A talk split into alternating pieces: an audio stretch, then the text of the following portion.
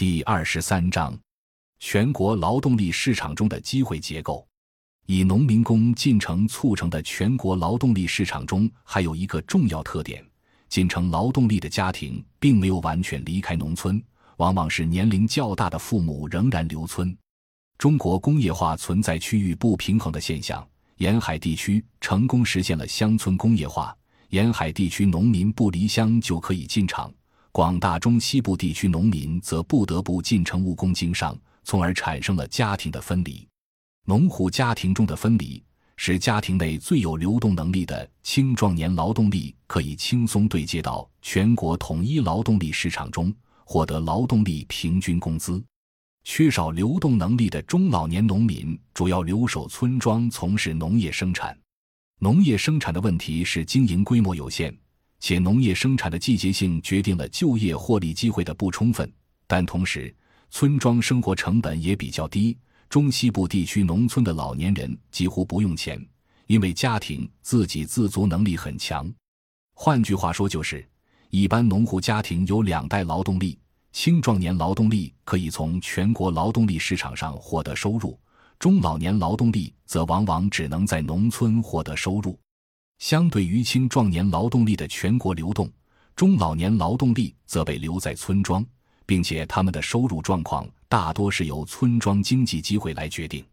家门口的经济机会对缺少流动性的中老年农民尤其关键。当前中国不同地区家门口的经济机会是不同的，主要表现有两个方面：第一个方面是沿海发达地区或大中城市近郊。三产业机会比较多，为当地不离乡的中老年劳动力提供了就业获利机会。中西部地区缺少二三产业，不离乡的中老年劳动力就只能从土地中获得收入。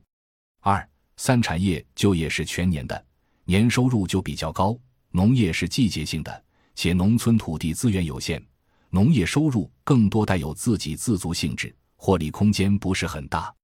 第二个方面是中西部农业型地区各地具有不同的资源禀赋条件，资源禀赋好的农村就有更多机会让农户家庭获利，而资源禀赋差的农村，农户家庭获利机会就比较少。沿海发达地区农村农户家庭收入比较高，很重要的一个原因就是家门口就业获利机会多，为缺少流动性的中老年人提供了大量二三产业就业机会。我们调研的苏州农村，七十岁老年人仍然可以同时兼做三份工作，一家三代人都参加劳动，从二三产业获利，因此家庭收入很高。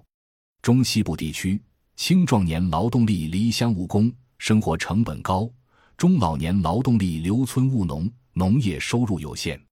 这就造成在同样的全国劳动力市场条件下，机会结构及农户收入的区域差异。感谢您的收听，本集已经播讲完毕。喜欢请订阅专辑，关注主播主页，更多精彩内容等着你。